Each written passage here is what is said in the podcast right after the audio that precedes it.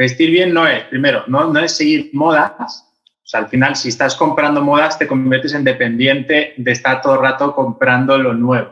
y, y, yo lo que busco es casi lo contrario, que no tengamos ninguna dependencia. Al final, ropa vamos a tener que comprar todos. Siempre nuestra imagen se muestra con nuestra ropa. La ropa es una forma de entender la imagen que queremos dar en nosotros, que eso es algo que algunos les da igual en absoluto, aunque yo creo que todo el mundo debería preocuparse al menos en cierta medida, porque con la imagen puedes influir en los demás, puedes, como he dicho antes, llamar la atención o cosas de este sentido, puedes incluso conseguir cosas. Pues si visto de esta forma, sé que voy a llamar la atención dentro de este círculo. ¿Sabes? Si voy a otro sitio, o sea, es una forma de inteligencia social al final, voy a vestirme de esta forma para conseguir este objetivo. ¿Sabes? Tener en mente qué quieres conseguir con tu ropa. Y... usan las películas de Kingsman, es una trilogía de unos agentes secretos que una tapadera que tienen es el hecho de que son gentlemen, que van vestidos de traje, que tienen modales, que son unos caballeros de Londres y se llama Kingsman. Así es como nació. De hecho, creo que la última película la sacaron no hace mucho en el cine y es como se originó toda esta panda de, de, agentes secretos.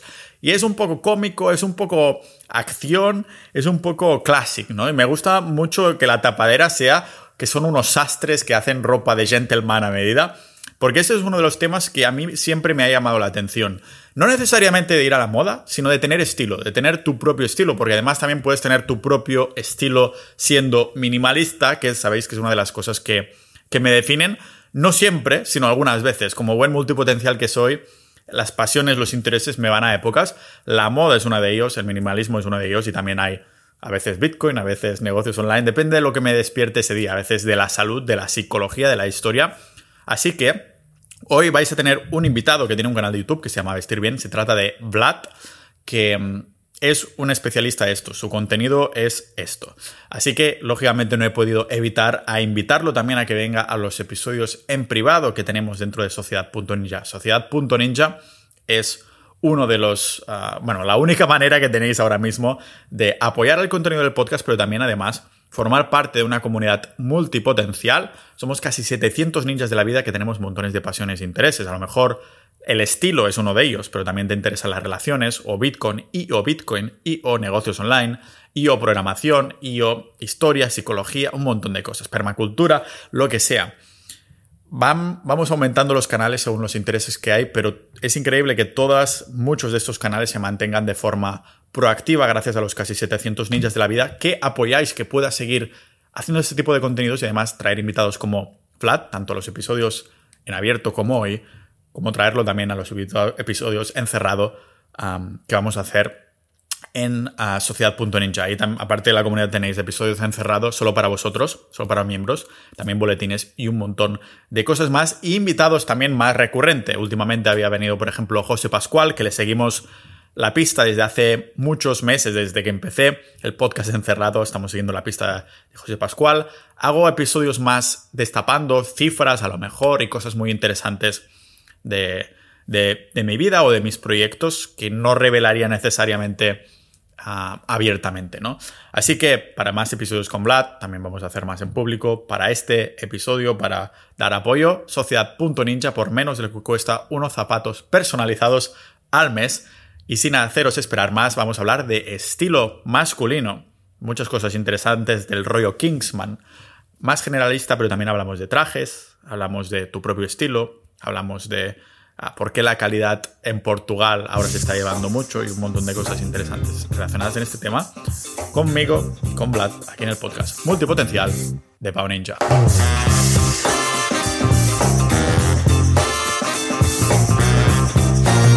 Mira, ah, está bien que te veas así de, color negro porque, bueno, aparte de la ropa del gimnasio, que aún me, tengo que duchar y todo, todo lo que tengo siempre es de, es de color negro porque me he dicho, así no puedo fallar, ¿no? Además leí por internet que me pongo unos, unas zapatillas blancas y ese es el outfit que estoy caminando por aquí, Letonia, y he hecho el comentario a un par de personas, ¿no? Que van todas negras con, el, con las zapatillas blancas, les digo, mira, Ah, vas como yo, así no puedes fallar, ¿eh? no sé qué. ¿Es, ¿Crees que es lo acertado, que es acertado siempre de negro zapatillas blancas o qué? Bueno, primero te tengo que decir que realmente es azul marino. Lo que ah, pasa es que igual no sé bien. Vale, vale. Pero sí, azul marino muy oscuro que parece negro. Eh, a ver, combinar con colores básicos, pues siempre lo más sencillo. Más sencillo, además, los colores oscuros, que son válidos también para, primero, para que no llames la atención demasiado, porque al final con nuestra ropa podemos hacer o pasar desapercibidos o llamar la atención muchísimo o encajar dentro del grupo. O sea, depende un poco del objetivo que tenga cada uno al vestir, que hay gente que no tiene ninguno, pero dependiendo un poco de, de, cada uno, la estrategia que siga, al final sí, los colores básicos son fundamentales para tener las cosas simplificadas y decir, no me voy a calentar la cabeza en combinar ni nada. O sea, lo que has dicho tú, ¿no? Vaqueros, camiseta negra y zapatillas blancas o de otro color, pues ya sabes que van a combinar. Sí. Entonces, sí, combinar básico puede funcionar bien. O sea, básico para ti es, uh, en, este, en esta cuestión, básico es colores oscuros, entonces. No, podrían ser. De hecho, a mí me gusta combinar lo que, lo que yo llamo colores tierra y colores de la naturaleza. En plan, por ejemplo, el negro, de hecho, que en naturaleza no suele estar muy presente, pero eh, lo que son todos tonos de azules, con grises, con verdes, no verdes en plan verde llamativo, sino un verde en plan, o sea, verde militar, como podríamos decir, ¿no? O incluso colores beige, casi todo mi armario, a ver, tengo un poco de todo, ¿no? Pero más o menos está en esa paleta de colores que yo sé que entre todos ellos combinan y sé que puedo, además, así, así hacerme muchos más outfits, ¿sabes? Porque no es lo mismo que te hagas un look que dices, con este voy bien, pero luego miras tu armario y dices, ¿y cómo combino esto con lo otro? Si es todo combinable entre sí, es mucho más sencillo. Supongo que por esto tengo todo negro, para así no tener que dedicar esta, esta cantidad de, energía, ¿no? De decir, hostia. pero claro, cuando pensamos en, en vestir bien, ¿Qué, es vestir bien en general? ¿no? Porque una persona que va siempre de negro está vistiendo bien, a una persona que va, que combina un montón de colores también está vistiendo bien. Es una pregunta bastante abierta. y, realmente la respuesta tampoco hay una respuesta única, pero depende un poco del enfoque que he dicho, como que he dicho antes, del enfoque que tenga cada uno. En plan de para mí vestir bien es esto, esto y lo otro. Pero para mí, por ejemplo, que es un poco lo que muestro en mi canal, vestir bien no es, primero, no, no es seguir modas. O sea, para mí las modas es, como dice, creo que lo dijo Mark Twain, que es una forma de frialdad tan horrible que tenemos que cambiar cada seis meses, o sea, la moda. Eh, igual que también, o sea, al final, si estás comprando modas, te conviertes en dependiente de estar todo el rato comprando lo nuevo. y, y, yo lo que busco es casi lo contrario, que no tengamos ninguna dependencia. Al final, ropa vamos a tener que comprar todos. Vivimos en sociedad, ya no sé que ya en una comuna hippie, vayas en pelota o algo así pero siempre nuestra imagen se muestra con nuestra ropa. Entonces, para mí la, la, ropa es una forma de entender la imagen que queremos dar en nosotros, que eso es algo que a algunos les da igual en absoluto, aunque yo creo que todo el mundo debería preocuparse al menos en cierta medida, porque con la imagen puedes influir en los demás, puedes, como he dicho antes, llamar la atención o cosas de este sentido, puedes incluso conseguir cosas. O sea, yo a veces he visto, digo, si voy a un determinado evento, que de hecho estuve viviendo en Londres hace poco, unos cuatro meses pasé ahí, entonces ahí iba a eventos, digamos, de alto nivel, entonces yo sabía que digo, si visto de esta forma, sé que voy a llamar la atención dentro de este círculo. ¿Sabes? Si voy a otro sitio, o sea, es una forma de inteligencia social al final, el hecho de decir, voy a vestirme de esta forma para conseguir este objetivo. ¿Sabes? Tener en mente qué quieres conseguir con tu ropa. Y, y eso, hacerlo además con ropa que, desde mi perspectiva, tiene que durar muchísimo. O sea, para mí es como una inversión. O sea, compro ropa con el objetivo de que me dure lo máximo posible. De hecho, hay prendas que yo creo que son para toda la vida. Bueno, no es que lo crea, es que realmente lo son, bueno, no sé, que se rompan o de forma muy... O sea, porque hay prendas que sí que es verdad que una camiseta se te va a desgastar, pero una chaqueta de piel, por ejemplo, es para toda la vida. Total.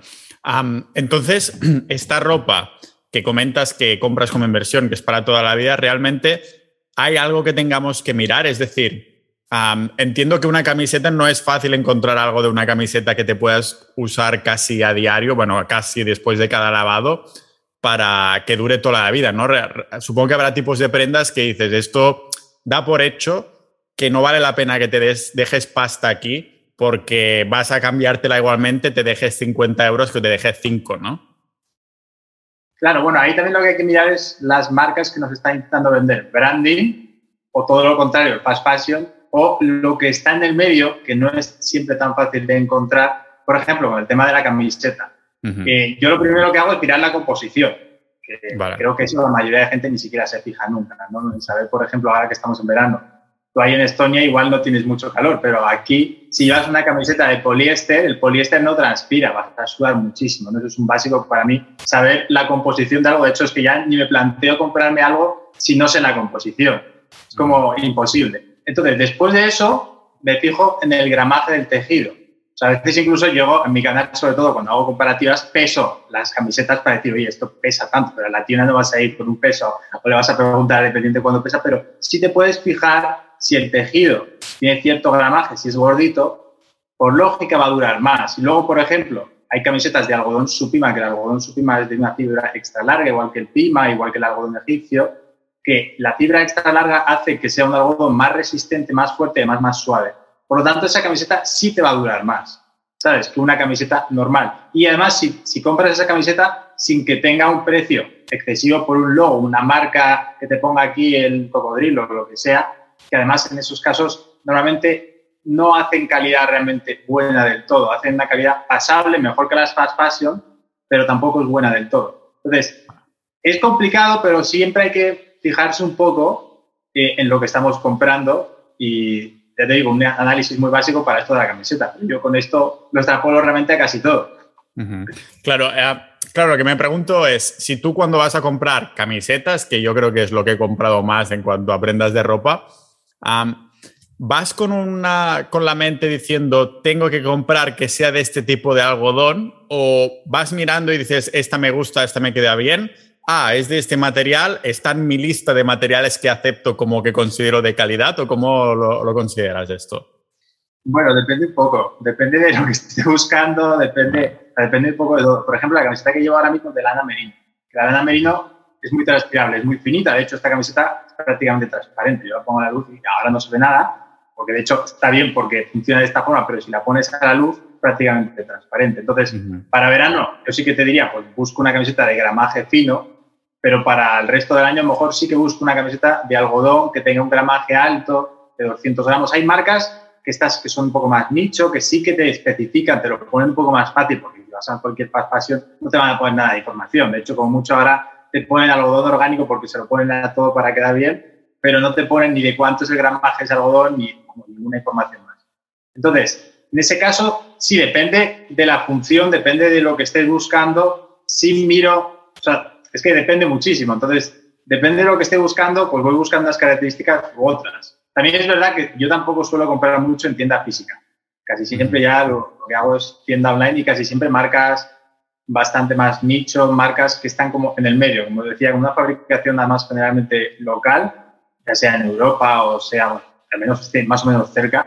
No digo que la fabricación en China sea mala de por sí, porque hay camisetas y hay prendas que te puedes comprar que están fabricadas en China, que son de buena calidad, pero yo suelo apoyar además por el mismo precio, por precios parecidos, prefiero una fabricación local.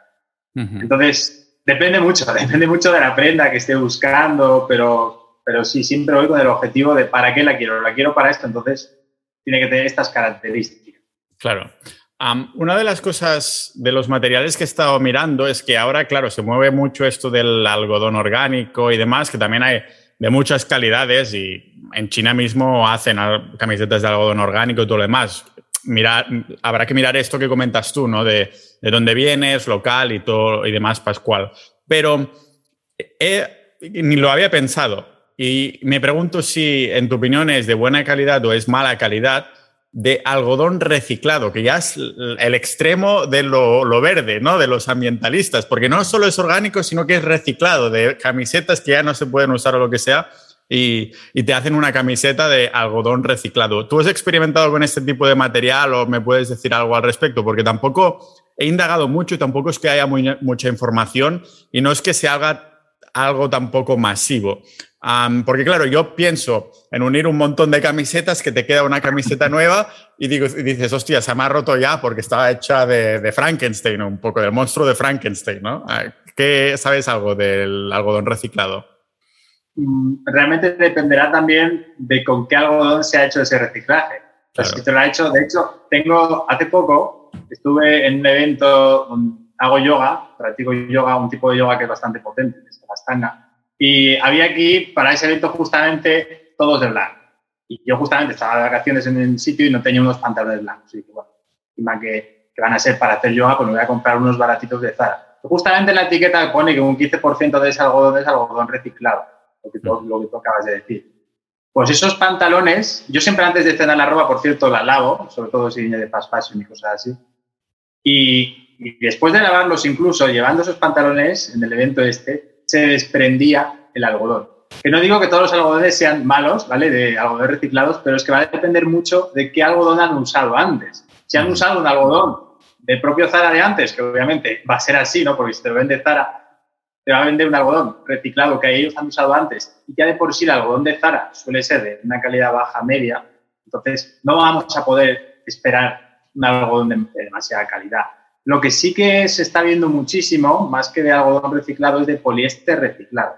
Que yo, como he dicho, no soy fan del poliéster, no solo porque no transpira para verano, sino también en invierno no me gusta demasiado porque el poliéster, cuando tú lo usas y cuando lo lavas, desprende microplástico. Entonces, a nivel, aunque tampoco soy súper eh, extremista en plan de no usar plásticos, o sea, no uso plásticos en la medida de lo posible, ¿no? Pero, pero sobre todo en la ropa, para mí me parece fatal el, el uso de, de, prendas que tengan plásticos, porque además luego, con el tiempo, muchos casos de gente que desarrolla alergias a esos plásticos y tiene rojeces en la zona y demás. Entonces, ahora hay muchísima moda de esto del poliéster reciclado que al final viene a ser el mismo plástico que había antes de poliéster, lo pasan otra vez por la máquina y ya. Prefiero ese poliéster reciclado antes que el poliéster nuevo, ¿no? Que ese sí que se hace a base de petróleo totalmente. Pero aún así, vamos, para mí teniendo algodones buenos, no considero para nada el uso del poliéster, que encima normalmente el poliéster tiene una durabilidad bastante baja. Vale, vale, vale. Uh, igualmente, si miráramos tu armario en esta paleta de colores que comentabas al principio, ¿habría algún tipo de material que destaque en cuanto a cantidades por, el resto de los demás? Es decir, ¿la mayoría es algodón de algún tipo o algo así o es una variedad así normal? Tengo un poco de todo, pero soy un gran fanático de la lana. Como vale. he dicho antes, digo ahora lana merino, pero ¿por qué me gusta tanto la lana? Además de que la lana merino, no sé si sabes que hay diferentes tipos de lanas, la merino es, tiene los micrones que se llaman, que es como los pelitos con los que está hecha. Son más finos, mucho más finos que los de la lana normal y por lo tanto no pica, por eso puede llevar perfectamente en una camiseta de lana. Y lo mismo con pantalones y demás. Además de que no pica, que es súper transpirable, que termorreguladora y demás, la lana merino no absorbe los olores, por ejemplo. O sea, a ver, si sudas muchísimo al final sí va a oler, ¿no? Pero pero no absorbe los olores ni absorbe la humedad tan rápido como una camiseta de algodón. Uh -huh. Y eso también favorece que no se lave tanto. ¿vale? Y además, el lavado que suelo hacer con la lana es lavado en seco. O sea, que ni siquiera me preocupo en hacerlo yo, ¿no? Porque llevas una tintorería. Y además, según mi experiencia, dura mucho más las prendas de lana y además tiene una caída mejor. Por ejemplo, en temas de pantalones, no se arrugan. Es como la gente compra poliéster muchas veces también por el tema de que no se arruga, que son fáciles de planchar y la lana, por ejemplo, tiene esas propiedades. Es un poco más cara que el poliéster, pero dura muchísimo más y los cuidados que requiere, por ejemplo, son menores, menores que el algodón. Sí, yo estuve haciendo algunos prototipos de calcetines de lana merino y me habían dicho también que dura muchísimo más, ¿no? Que algunos te pueden durar incluso para toda la vida si es de buena calidad y tal, que, que son mucho más durables al menos. Uh, y hasta había visto incluso calcetines de con, ¿cómo se llama esto? Que tiene una garantía para toda la vida incluso o algo por el estilo. Dices, ostras, sí que confían en, en la calidad de lana merino, ¿no? Bueno, pues justamente en calcetines te voy a decir que según mi experiencia, porque además hice hace poco una comparativa en mi canal con diferentes calcetines de diferentes materiales y justamente, a ver, eran medio baratos, ¿vale? Porque sí que había tres calcetines de lana y dos de, de los tres se desgastaron rápidamente. Sí que es verdad que eran, no eran tampoco baratísimos, uno costaba como unos 8 euros y otro unos 10. Para ser lana tampoco es un precio demasiado caro, pero, pero realmente también, o sea, para lo que han durado no merece la pena. Entonces, depende, porque también es que con la lana te pueden dar, no gato por liebre, pero sí pueden meter quizá lana que no sea de buena calidad, ¿sabes? Uh -huh.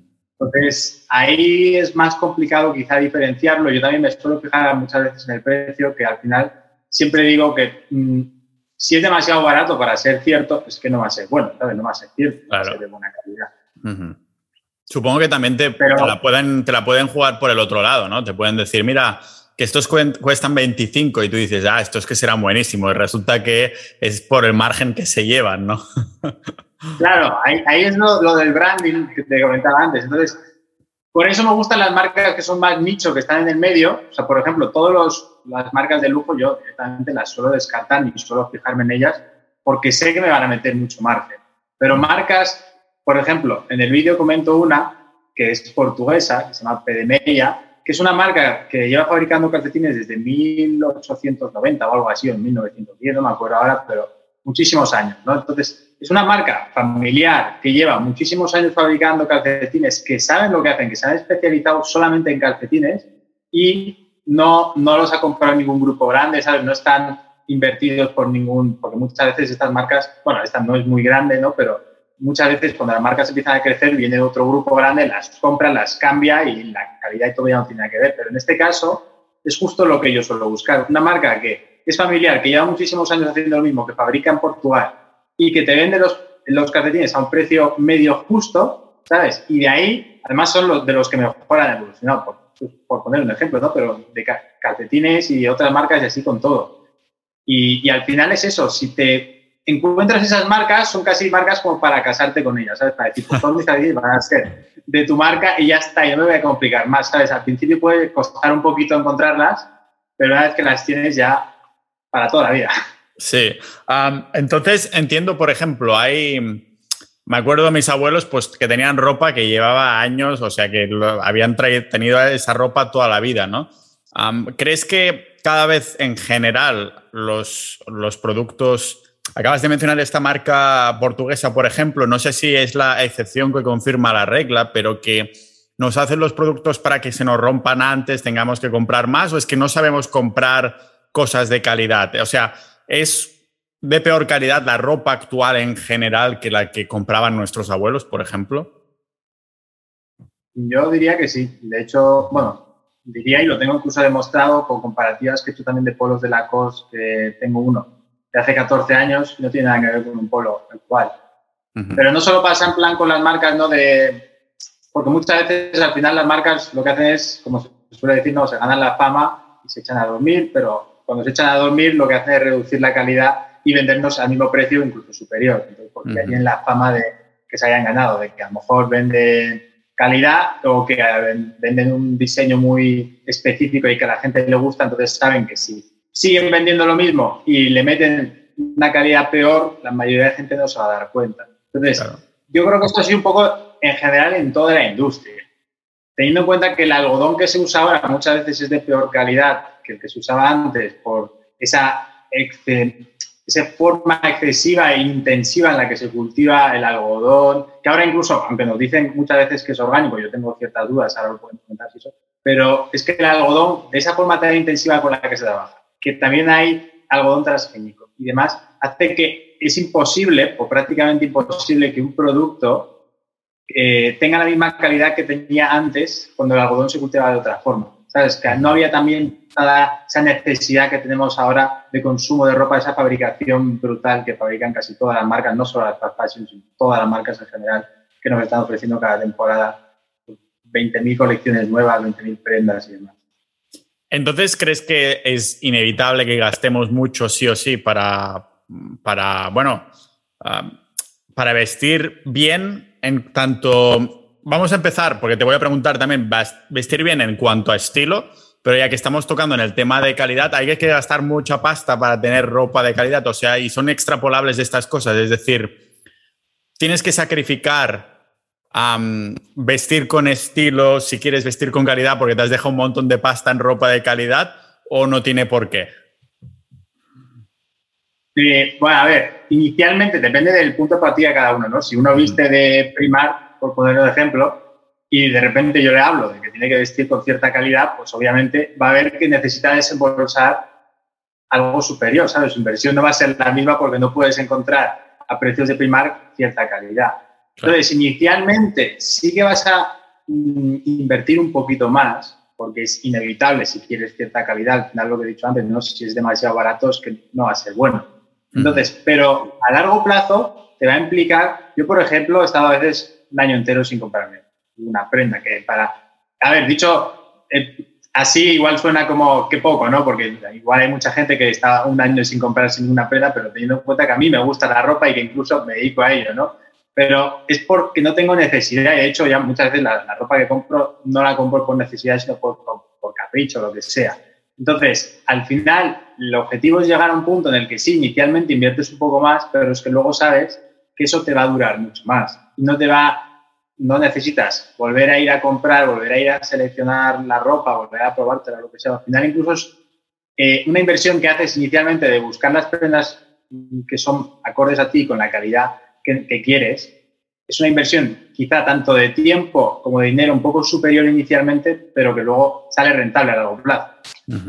Claro antes has mencionado el tema de que ibas a hacer yoga con esos pantalones de 15% reciclado porque estabas en un sitio, no tenías la ropa y tenías que ir de blanco y todo esto, que me ha hecho pensar un poco en eso, ¿no? De, yo, por ejemplo, mira, voy al gimnasio, estoy yendo al gimnasio no por cómo estar en ropa, sino mi motivación es para estar bueno desnudo, ¿vale? Es la motivación que tengo. Voy al gimnasio para esto únicamente. Pero lógicamente después, cuando te queda la ropa un poquito mejor, dices, hostia, pues qué bien, ¿no? Realmente una persona que no está haciendo ejercicio porque no le gusta, porque no, no, tiene tiempo, porque tiene una genética que es imposible ponerte mazao, como me, me pasa a mí, por ejemplo, aunque no lo voy a utilizar de excusa tampoco para, para no ir. ¿Hace falta tener un físico así como desarrollado de gimnasio, buena genética o algo así para vestir bien? Porque claro, también ves a alguna persona que dices, hostia, mira qué estilazo, pero lástima que no, o sea, se podría un, par de cools de bíceps y le quedaría mucho mejor, ¿no? Ah, ¿Qué tienes que decir de esto al respecto? Bueno, siempre nos podemos sacar partido independientemente del físico que tengamos. de hecho, mm, lo ideal es vestir acorde a tu físico. obviamente no es lo mismo pues, una persona con sobrepeso que una persona que está en forma. La, forma incluso en la que tiene que buscar sus prendas para verse más realizado. Por ello, o sea, sí, obviamente, si estás en forma, te vas a ver mejor, ¿no? Con cualquier, casi con cualquier prenda. No con todas, porque hay prendas que incluso si estás muy fuerte, obviamente también sin, llegar a extremos, ¿no? Porque si estás demasiado fuerte, mm, para mí hay prendas que no quedan nunca bien, incluso aunque no estés tan fuerte, como son los pantalones súper ajustados para hombre, que no quedan bien. Ya sea que estés súper matado o no estés matado. Pero, pero sí, efectivamente, cuando estás en forma, las prendas se van a quedar mejor, pero aún así no es una excusa para no dedicar tiempo a vestirte según tu físico. Y de hecho, hay gente que, por ejemplo, con excesivo sobrepeso, ¿no? que yo he trabajado en oficina y demás, que cuando, gente mayor y demás, pero que tenían esa costumbre de vestir a medida. Entonces, veías, llevaban trajes a medida, esa persona con mucho sobrepeso, cuando lleva un traje a medida y veías a otra persona con mucho sobrepeso que no lleva ese traje a medida y veías claramente que incluso, no, no los vi sin camiseta, pero, más o menos están igual, y veías que el que llevaba un traje a medida se dejaba asesorar bien por su sastre y le hacía parecer más delgado. No digo que, no, que pareciese súper delgado, pero se veía mucho más realzado con ese traje. Y la otra persona, no, llevaba un traje además que ni siquiera era de su talla, o sea, estaba vamos, no, iba para nada acorde con su físico. Entonces, sí es importante fijarse en vestir acorde con el físico, independientemente del físico que uno tenga. Yo me encuentro, como dicen en inglés, en a crossroads, que básicamente es como un conflicto interno, ¿no? Porque me encanta, o sea, he visto las películas de Kingsman, que son como agentes secretos que tienen un, un, sastre, bueno, que son como que les va la ropa, son gentlemen y todo eso, son muy graciosas y, y muy así, son de acción también. Pero a la vez también soy muy minimalista, ¿no? Estoy viajando, eh, estuve viajando un año con una mochilita y, claro, es echa de menos este, este punto de complementos, este punto de como de personalidad que realzas a través de, lo que es la ropa y todo, ¿no? Ah, entonces, claro, voy por ahí, ahora que has mencionado a estas, estas, estos dos sujetos de, la oficina cuando trabajabas, que es verdad que la gente mayor a lo mejor tiene más esa, mm, bueno, que se dejan asesorar por sastres, que se dejan más pasta en ropa o al menos lo hacían antes, ¿no? ¿Tú acostumbras a ir a un sastre? ¿Tenías como una especie de sastre de confianza o algo así? ¿O solo en momentos tipo, mira, tengo que ir a una boda, quiero un traje que me vaya a durar? ¿Qué, qué, mm, qué rol tiene el sastre en tu vida y si lo tiene en absoluto? Bueno, yo es que tuve mi propia marca de ropa, entonces fabricábamos trajes a medida. Hay una diferencia entre ir a un sastre artesanal, como paréntesis, y un traje a medida que se hace en base a patrones de un traje ya hecho. O sea, por explicarlo así rápidamente, ¿no? Porque un, sastre artesanal te va a coger y te va a hacer un traje, digamos, en inglés lo llaman bespoke, ¿vale? Pero es que en español no tenemos una palabra para diferenciarlo. En español decimos a medida y te encaloma del de medida artesanal y te encaloma del de medida que se hace, que es el que suele estar además casi más eh, admisible para todo el mundo, más asequible además, que es el de medida, que es lo que yo me he hecho y tengo experiencia, que es el de medida en base a un patrón que ya hay, ¿vale? Tú con ese patrón te lo ajustas a tus medidas, que sigue siendo a medida, ¿vale? Porque se hace, no es comprarte un traje y llevarlo a una costurera para que te lo arregle, sino ese traje te lo hacen en base a ese patrón, por así decirlo, en tu medida. Pero no hacen un patrón de cero como si hace un, sastre artesanal, que eso suele ser trajes bastante más caros. Me gustaría tener experiencia en ellos, todavía no la tengo, pero es algo que tengo pendiente en el futuro. Entonces, sí, sí hay mucha diferencia muchas veces entre vestir algo a medida y, llevar algo eh, de una talla estándar, pero si no has encontrado una talla que te quede bien. Porque yo, por ejemplo, hay una marca que se llama Supply, que es holandesa, que para mí los trajes que hace me encajan perfectamente.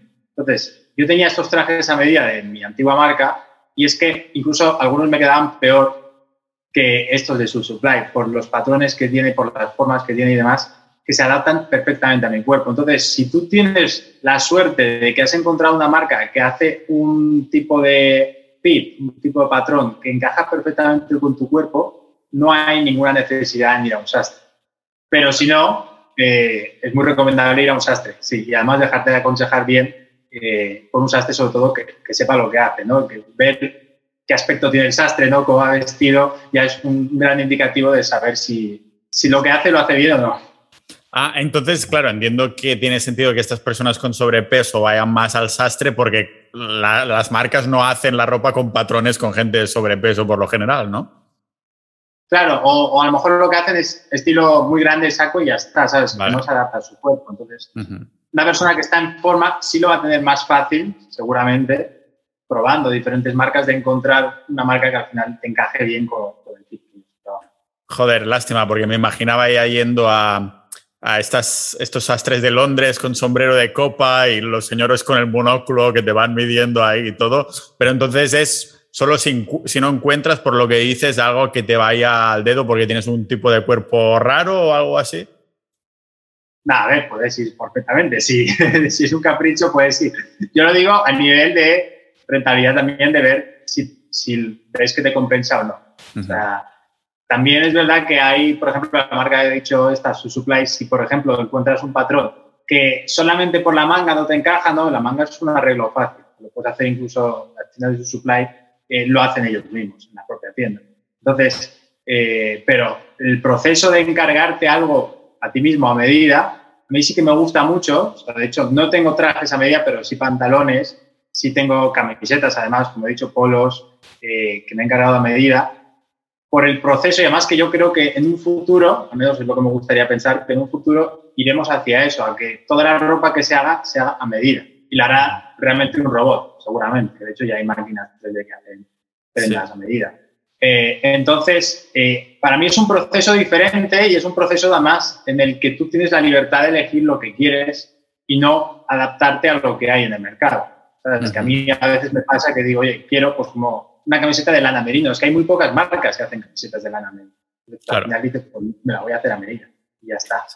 Hace, creo que cuestión de un par de años, me contactó una marca italiana, me, me dio. Hostia, habla de esto en nuestro blog, ¿no? Y hacían pues ropa, creo que era camisas específicamente a medida. Y claro, me estuve tomando las, las medidas y entonces me mandaron la camisa al cabo de unas semanas. Claro, iban como un guante el problema es que en esa época era justo antes de que empezara la, pandemia y llevaba una buena rachita del gimnasio y tenía como un pecho ahí contundente, ¿no? Al menos por mi cuerpo en relación ahora. Y, claro, en el momento de probarme esa camisa, como un guante, ¿no? Pero dos años más tarde, claro, digo, coño, ahora me tendría, ahora tendría que pagar, que esta, me mandaron el producto de prensa, ¿no? Pero ahora tendría que pagar los ciento y pico euros para que me la volvieran a hacer a, medida porque hay el cambio este de cuerpo. No sé si tienes alguna opinión formada en, términos de esto, de las personas que hacen deporte a lo mejor tienen unos cuerpos un poquito más cambiantes, sí que a todos a partir de, yo qué sé, 50 años, pues acumulas más grasa o lo que sea, ¿no? Pero hay ¿Qué tienes que decir respecto a, los cambios de cuerpo? Lógicamente no vas a hacer algo a medida a un bebé que sabes que en dos meses ya no podrás hacerle, pero ¿hay alguna, algún tipo de rango que digas? Sí. Sí, sí. Ha habido un momento que me he quedado sin volumen. Ah, vale, cosas de mi wifi seguramente. no eso, si hay algún rango de edades o a lo mejor dices, ostras, si vas al gimnasio mejor no te hagas nada a medida, menos que estés en una fase de mantenimiento que digas, no quiero crecer más o adelgazarme más. Hombre, claro que si estás pensando en cambiar físicamente, pues no tendría mucho sentido invertir mucho en ropa. Y también hay gente, ¿no? Que incluso a veces se compran las prendas con lo de, me la voy a comprar para cuando adelgace. O sea, eso sí que no lo veo para nada. El hecho de, bueno, igual es una motivación, ¿no? Para algunos, para decir, así tengo que usar este pantalón porque tengo que adelgazar a propósito. Claro. Depende de cada uno, pero evidentemente si uno piensa que va al final tener un cambio físico importante, pues tiran por cosas un poquito más básicas, que no hace falta irse tampoco a los fast fashion, eh, pero, pero al menos si durante un tiempo puedes estar vistiendo, por así decirlo, peor o con una calidad inferior, porque sabes que tienes el objetivo de cambiar físicamente. Y entonces sí, entonces ya llegará un punto, digo yo, que dirás, me voy a mantener aquí, que es lo suyo, ¿no? Llegará un punto en el que dices, aquí me quedo y a partir de ahí ya se invierte más en ropa que a largo plazo al final, como digo, será rentable. Claro.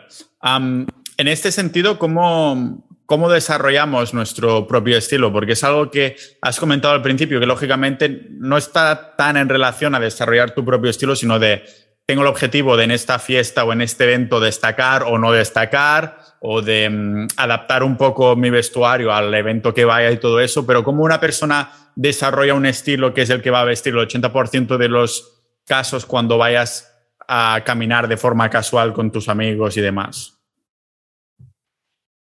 Más que desarrollar, yo incluso diría muchas veces es descubrir, porque al final estilo propio tenemos casi todos. Lo que pasa que igual no está descubierto, no lo expresamos, ya sea hay millones de cosas, millones de motivos, no podría ser desde gente que no se atreve, gente que se ha acostumbrado demasiado al final, como seres sociales, conoces estos principios de Cialdini, de que, del principio de validación, ¿no? de que queremos formar parte un poco de la masa, entonces la gente no quiere salirse muchas veces de lo establecido, de lo correcto, porque incluso es una recompensa social en la aceptación, que la ves como mentalmente, es como dices, me siento mejor cuando estoy dentro del grupo, ¿no? Pero eso es, ya incluso muchas veces la gente se acostumbra a eso, no se acostumbra incluso a veces a salirse un poco de, de eso para vestir y para todo realmente.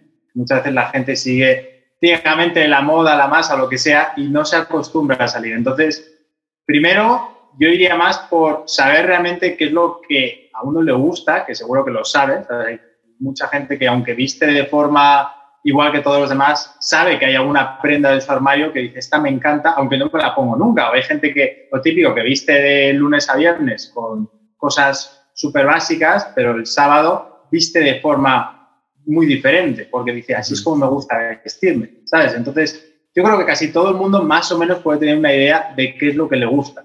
Y si no, pues cuestión de ir probando, probando diferentes estilos.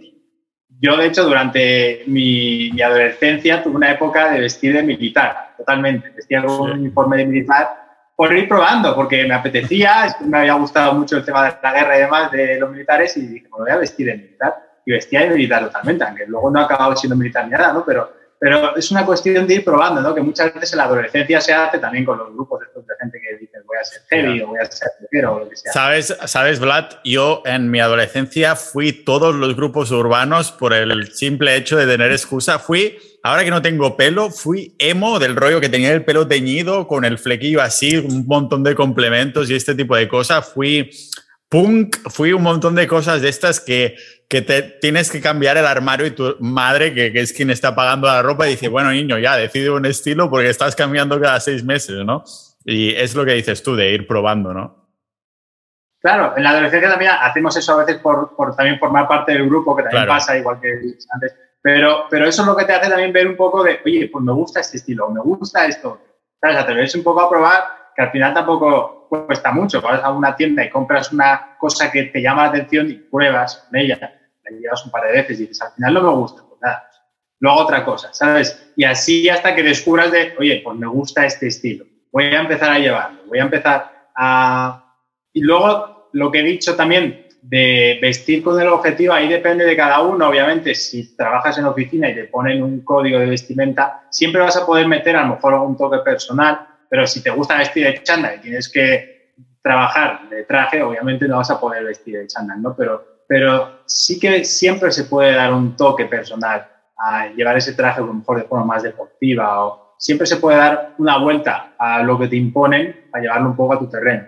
Claro, me acuerdo de uno de mis mejores amigos de, primaria que tenía un padre que yo había ido a su casa muy a menudo y el padre siempre, siempre estaba con traje porque trabajaba como en un concesionario o algún sitio de estos que tenía que, vender y tal.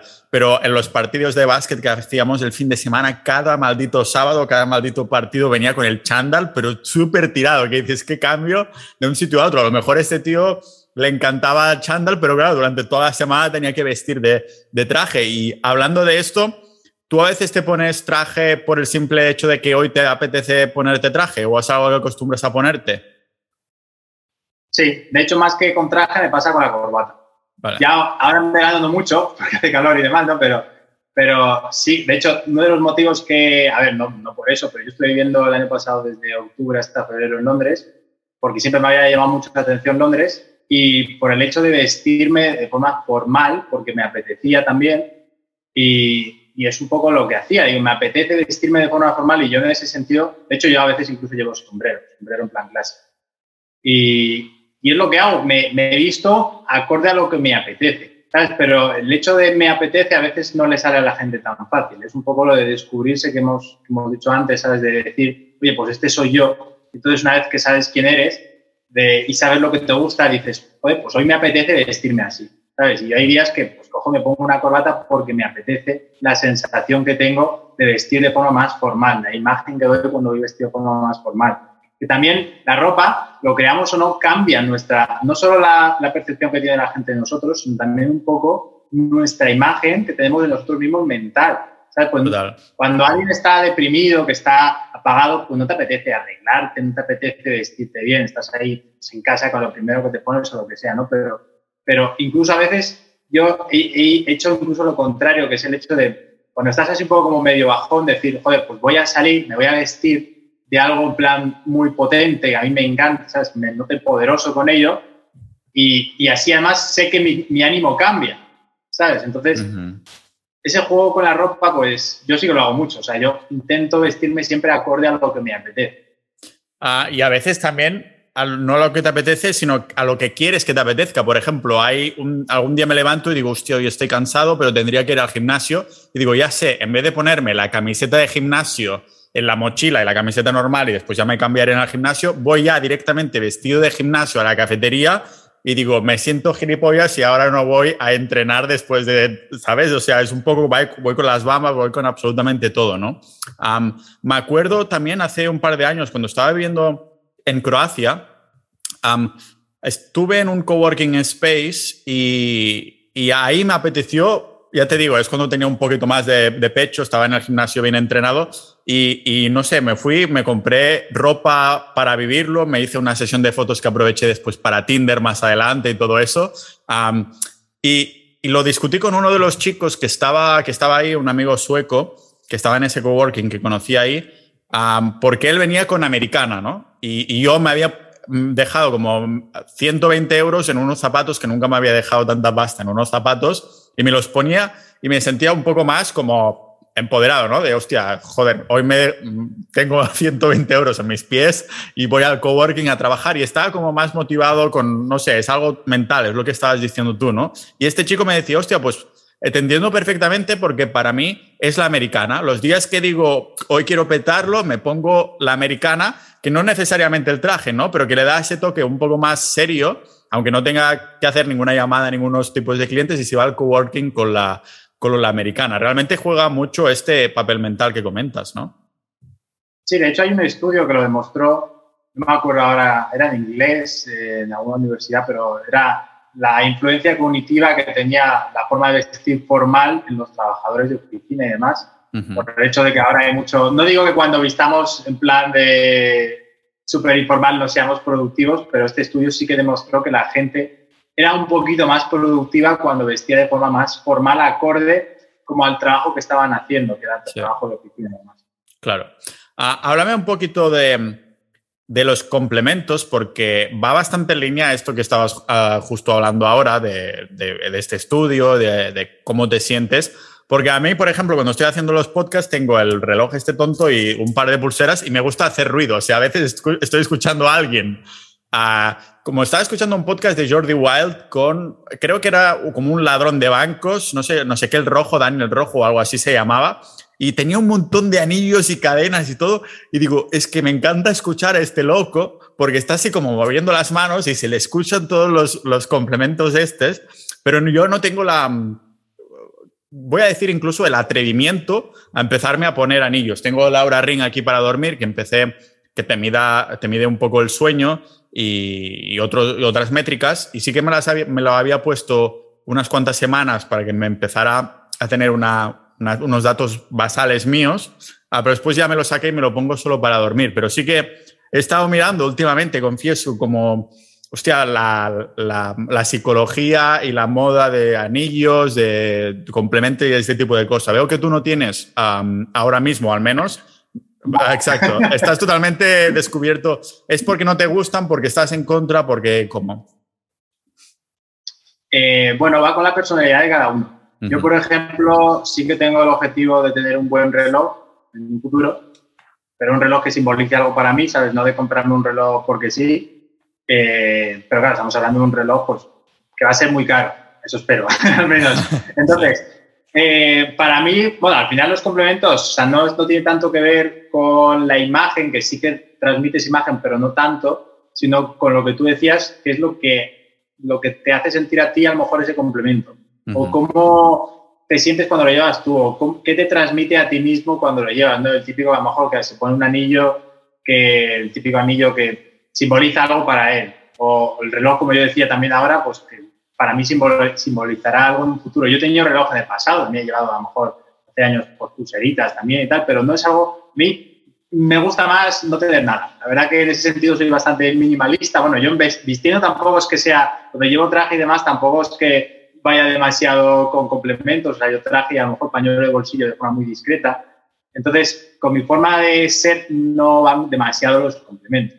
Entonces, pero esos que has dicho tú, a lo mejor de pulseras y demás, yo lo veo más como lo que decía, ¿no? Que contigo mismo más que con la imagen que des.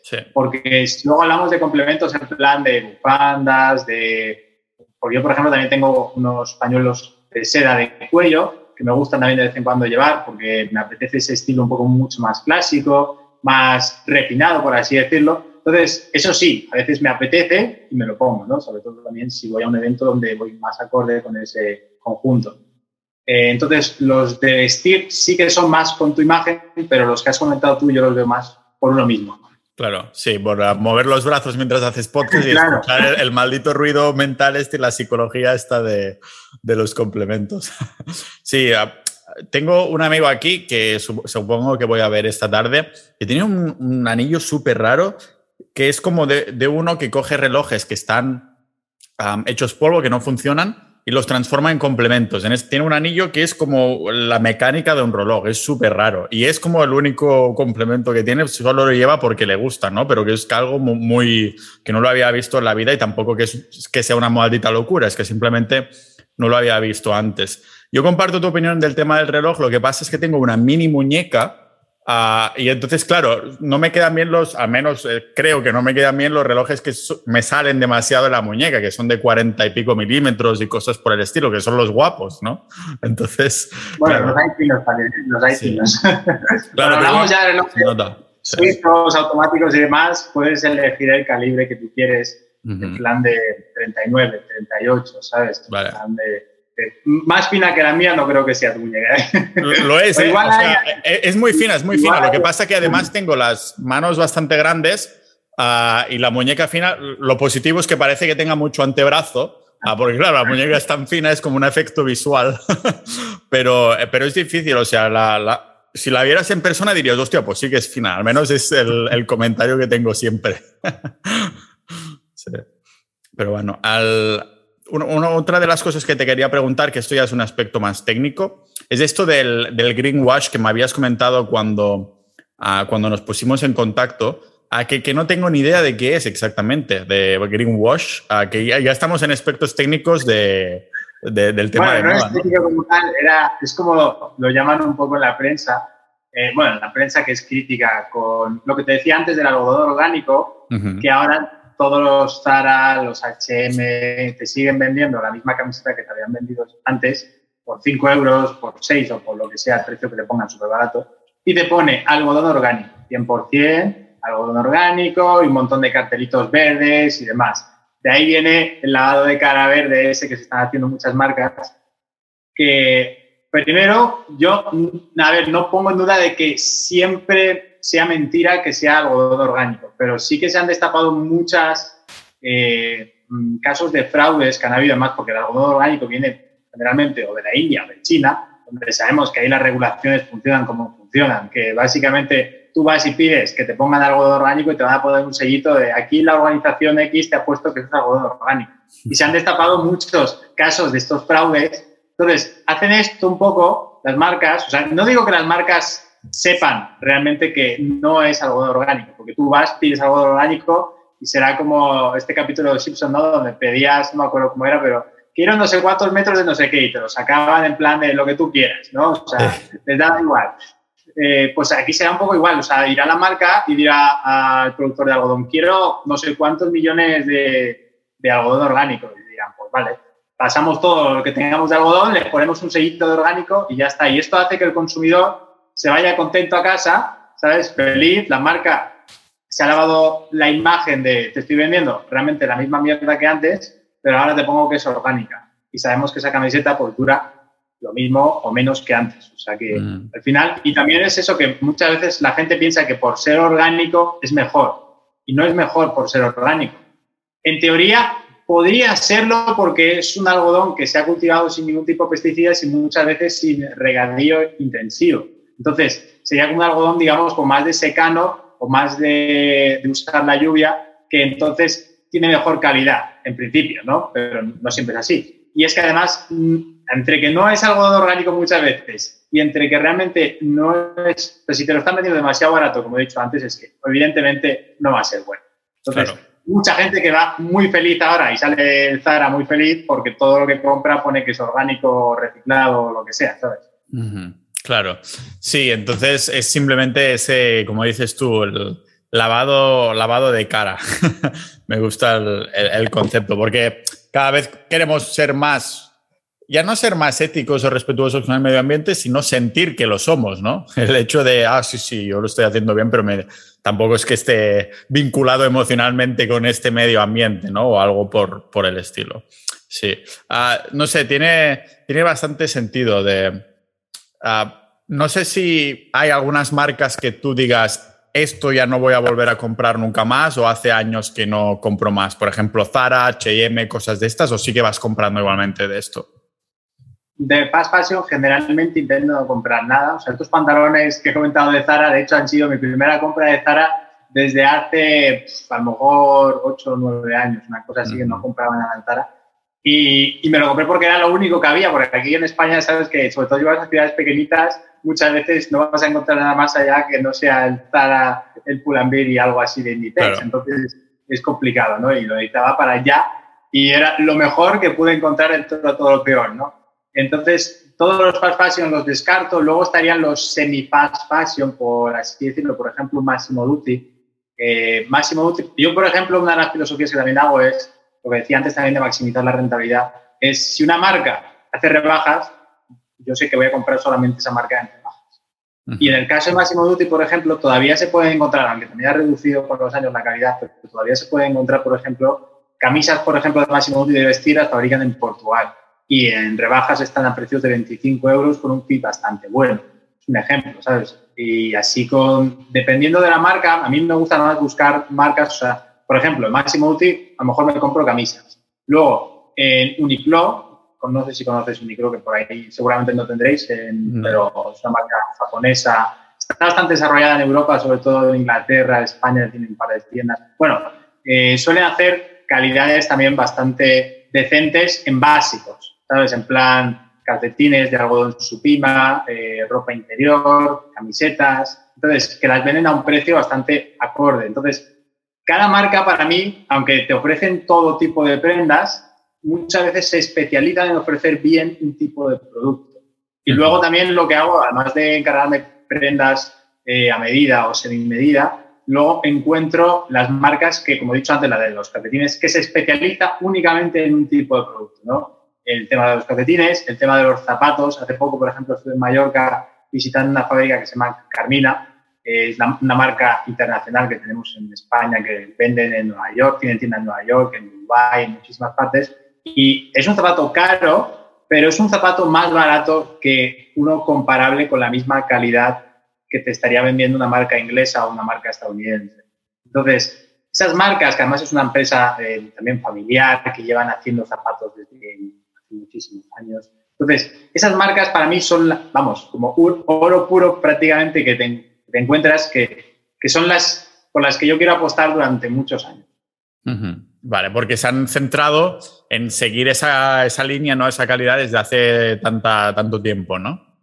Claro, es que solo fabrican un único tipo de producto. Entonces, se hacen zapatos, se hacen todo tipo de zapatos, ¿no? De vestir, pero se han especializado muchísimo en hacerlos. Entonces, ¿sabes? Además, es que vi todo el proceso de fabricación y es que son horas y horas. De hecho, eh, fabricaron unos zapatos para mí, delante mía, Y, y, tardamos tres días en grabar todo el proceso. Tres días de grabación del proceso del zapato o sea, imagínate la cantidad de horas, y no era solo porque fuese mi zapato, ¿sabes? Que había más zapatos por ahí que se veía, que dedican tiempo, hay dedicación, hay artesanía, ¿sabes? Y encima apoyas a una industria local, pues ya mejor imposible prácticamente. Esta, esta marca, claro, entiendo que algo como unos zapatos sí que te puedes dejar más la pasta porque sabes que por mucho no te van a cambiar tanto los pies, ¿no? Una, una vez has pasado a la adultez, estos zapatos, como no los uses a diarios, no lo vas a gastar tanto y si lo usas una vez cada X tiempo, te puede durar décadas, ¿no? No, y de hecho, los zapatos son zapatos, este tipo de zapatos son zapatos de suela cosida, que se llama cosido Goodyear, que cuando se desgasta la suela, vas a un zapatero y te cose otra suela. Son zapatos para toda la vida. Como, los caballos, entonces. Genial. Cambiar las herraduras, ¿no? Sí. Hostia, ¿cómo se, pues- ¿cómo se llamaba esta, esta marca? ¿Y cuánto, qué precio crees que, que, tiene el rango de precios de algo así hecho a medida, que tardan tres días en hacértelo y demás? Bueno, no es medida, es por encargo, no es lo mismo. Por encargo es que yo elegí el diseño eh, y entonces hacen el diseño que yo, les, yo he querido hacer, ¿no? Tienes zapatos de esta marca. A ver, en España, de hecho, tenemos en Almansa, esto es en Mallorca, ¿vale? Pues Mallorca tienen cierta tradición de fabricar zapatos, pero sobre todo en Almansa eh, hay una gran tradición de fabricar zapatos y de hecho hay muchas marcas extranjeras que fabrican zapatos en Almansa y luego los venden en Estados Unidos por mucho más del precio que tenemos aquí. O sea, por ejemplo, los Carmina, los más básicos, estarían en torno a unos 300 y pico euros. Y luego tenemos Berwick, que es una marca B-E-R-W-I-C-K, que es una marca que fabrica también zapatos en España, en Almansa, con una calidad muy parecida a la de Carmina, un poco inferior, pero por unos 180, 190 euros también de suela cosida. Y sabes que esos zapatos van a ser para toda la vida. Joder, pues a, los oyentes les recordamos que vamos a poner todos los recursos que haya sido mencionado en las notas del episodio porque seguro que se, seguro que se, lo, van a, que se lo van a mirar. Una última pregunta. Veo que has mencionado el tema de Portugal y ahora se escucha bastante, ¿no? Que Portugal está siendo en el tema de, sobre todo los tejidos de buena calidad, como una especie de hub, ¿no? Para, para esto. ¿Es por algún motivo en específico o simplemente casualidades de la vida? Más que tejidos, fabricación. Fabricación. especializado en fabricar y hay muchísimas marcas fabricando ahí. De hecho, yo voy a fabricar dentro de nada en Portugal también, voy a fabricar algunos prototipos. yo tuve una marca en el pasado que fabricamos todo en España y en España te encuentras muchas veces, yo llamaba a empresas, a fabricantes, quitando estas marcas que he dicho que a lo mejor se han especializado para ellos mismos para hacer zapatos o lo que sea, pero es que el resto, los que son fabricantes para otras marcas, lo que te encuentras muchas veces, estoy generalizando un poco porque habrá de todo, ¿no? Pero yo lo que vi mucho es, llamas y dices, oye, quiero hacer este tipo de pantalones. Y te dicen, no, es que aquí llevamos 50 años fabricando el mismo tipo de pantalón y no vamos a hacer nada diferente. Entonces, en Portugal yo sí que he visto, de hecho ahora me he ido a Portugal a fabricar otra vez por este motivo, porque quería fabricar un tipo de camisa específico y en los fabricantes de camisas que yo conocí aquí, con los que además he trabajado en un pasado, les he dicho, oye, que quiero fabricar esto y me han dicho, no, es que eso es muy complicado, hay que hacer un prototipo, no sé qué. Y yo, bueno, pues se lo voy a pagar. O sea, si es que no tienen esas ganas como de innovar, ¿sabes? De crear algo, porque a lo mejor están a gusto con lo que están o por lo que sea, pero Portugal, sin embargo, además de que tiene los sueldos un poquito más bajos, pero al final el precio tampoco es, en fabricación tampoco es tan bajo, ¿eh? Es parecido al de España, pero es que se está, vamos, se está industrializando un poco en este sentido y hay muchísimas marcas de ropa de toda Europa que están fabricando ahí, ¿sabes? Y eso es porque lo está, lo está haciendo bien. Están dando a, a, conocer al mundo como que, oye, aquí puedes venir a fabricar, de hecho, lo que quieras, no te ponen problemas y la actitud es totalmente diferente. O sea, yo la actitud que vi es de, vamos a intentarlo, ¿sabes? Si no sale bien, pues venga, otro, ¿sabes? No, no una actitud de aquí, nada, es muy complicada, ¿no? Totalmente. Uh, Vlad, quería darte las gracias por, bueno, esta, este conocimiento general de casi el 90% de la audiencia son hombres, o sea que, uh, pero algunas cosas de las que hemos hablado aquí, o muchas, son extrapolables también a, a mujeres, pero quería darte las gracias para, para haber venido al podcast a hablar bueno, de todo esto, que sin duda me he apuntado aquí para después poner las notas del episodio, cositas para buscarme unos buenos, unos buenos zapatitos y, y si alguien quiere abrir algún tipo de marca, ropa o lo que sea, ya saben ahora por qué Portugal, un poco el tema del, del estilo de cada uno. Y, y, bueno, te animo a que, que, vengas alguna vez más dentro de algunas semanas. Um, a lo mejor en el, en el privado así. Ahora, ahora lo hablaremos en, en, en cerrado después de grabar, pero nada, que muchas gracias. Muchas gracias a ti por la oportunidad.